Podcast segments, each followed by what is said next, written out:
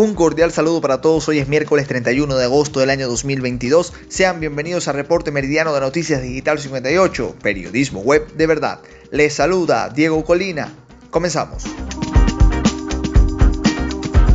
Repasamos el acontecer informativo nacional. Venezuela contabiliza 542.397 casos confirmados de la COVID-19. Un total de 116 casos de contagios de la COVID-19 fueron detectados en las últimas 24 horas, de los cuales fueron 110 por transmisión comunitaria y importados, elevando a 542.397 el acumulado confirmado. 1.780 casos activos, mientras que la cifra de recuperados se ubica en 534.821 pacientes sanados. Así lo dio a conocer este martes la vicepresidenta ejecutiva de la República, Elsie Rodríguez, durante el acostumbrado balance diario que ofrece la Comisión Presidencial para el Control y la Prevención de la COVID-19 a través de su cuenta en la red social Twitter. Informó que los casos comunitarios están ubicados en los siguientes estados: Miranda 39, Yaracuy 18, Zulia 18, Caracas 11, Bolívar 7, Sucre 5, La Guaira 3, Mérida 3, Nueva Esparta 3, Carabobo 2 y Falcón 1. Venezolanos piden priorizar planes para mejorar escuelas según estudio. Los venezolanos consideran que se debe priorizar la implementación de un plan para la mejora de la infraestructura escolar, reveló un estudio presentado este martes por el Fondo de las Naciones Unidas para la Infancia UNICEF en Venezuela.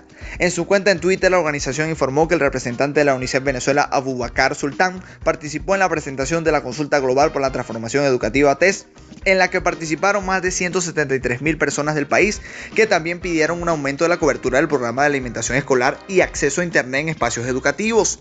El representante de UNICEF Venezuela, Bubacar Sultán, participó en la presentación de los resultados de la consulta global por la transformación educativa TES, respondía por más de 173 mil personas en el país, resultando el plan de mejora de infraestructura escolar la estrategia a priorizar, detalló UNICEF.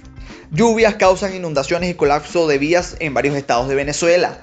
Las lluvias registradas en las últimas semanas en Venezuela han causado inundaciones y otros daños en varios sectores de al menos 5 de los 23 estados del país, entre ellos Zulia, oeste, donde más de 400 personas resultaron afectadas, informó este martes la gobernación del Zulia.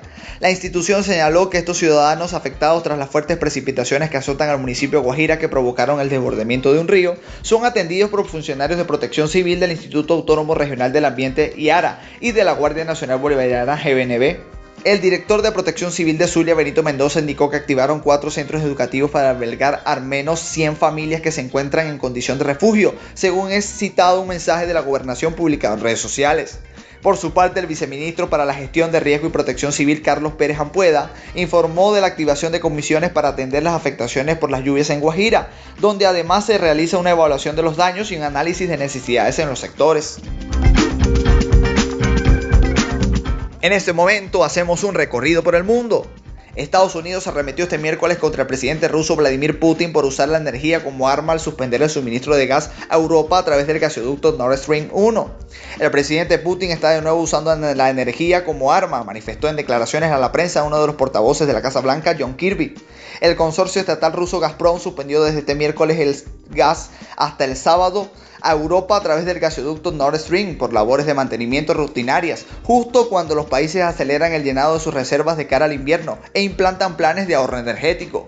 La Unión Europea asegura que está ahora mejor preparada que hace algunos meses cuando tuvo que hacer frente a los recortes de Gazprom por varios frentes, no solo a través del gasoducto Nord Stream. De hecho, los almacenes de gas de la Unión Europea están por encima del 80% de capacidad, justo el umbral de referencia que se había marcado el bloque para garantizarse cierto nivel de suministro en otoño y en invierno. Despedida de Gorbachev tendrá lugar el sábado en la Casa de Sindicatos de Moscú. La despedida del último dirigente de la Unión Soviética, Mikhail Gorbachev, fallecido anoche, tendrá lugar este sábado en la sala de las columnas de la Casa de los Sindicatos de Moscú, reservada a personalidades ilustres, informó hoy la hija del padre de la parestroika, Irina. El entierro tendrá lugar el sábado en el cementerio Novodevichy y la cabilla ardiente será instalada en la sala de las columnas de la casa del sindicato, dijo la hija del exmandatario soviético citada por la agencia Interfax. La capilla ardiente estará abierta al público entre las 10 y las 14 horas de Moscú, dijo AF, un portavoz de la Fundación Gorbachev ha sido una decisión de la familia, precisó. El último líder soviético será enterrado junto a su esposa Raisa, fallecida en 1999. El portavoz del Kremlin, Dmitry Peskov, dijo que la información sobre la posible asistencia del mandatario ruso Vladimir Putin sería difundida más adelante. Putin describió este miércoles a Gorbachev como un político y un estadista que influyó enormemente en la historia mundial. Ha llegado el momento de los fanáticos. Vamos con los deportes. Brillantes del Zulia se llevó su sexta victoria consecutiva de la temporada de la Superliga Profesional de Baloncesto, esta vez ante Llaneros de Guárico 91 por 81 en el encuentro disputado en el gimnasio cubierto Pedro Elías Belisario Ponte de la ciudad de Maracaibo. En un último cuarto electrizante donde los ánimos se caldearon al máximo pues los visitantes protestaban cada decisión arbitral que se pitaba, sin embargo los locales lograron anotar desde la pintura y además aprovechando los errores de los visitantes en defensa que no lograron encontrar el rumbo en el cotejo para inclinar el juego a su favor y en el marcador. Esta y otras informaciones usted las puede ampliar en nuestro portal web digital58.com.be y si desea mantenerse informado al instante, síganos en nuestras redes sociales como arroba digital piso 58 y suscríbase a nuestro canal de Telegram. Ponemos fin a este reporte meridiano. Narró para ustedes Diego Colina. Somos Noticias Digital 58, periodismo web de verdad. ¡Feliz día!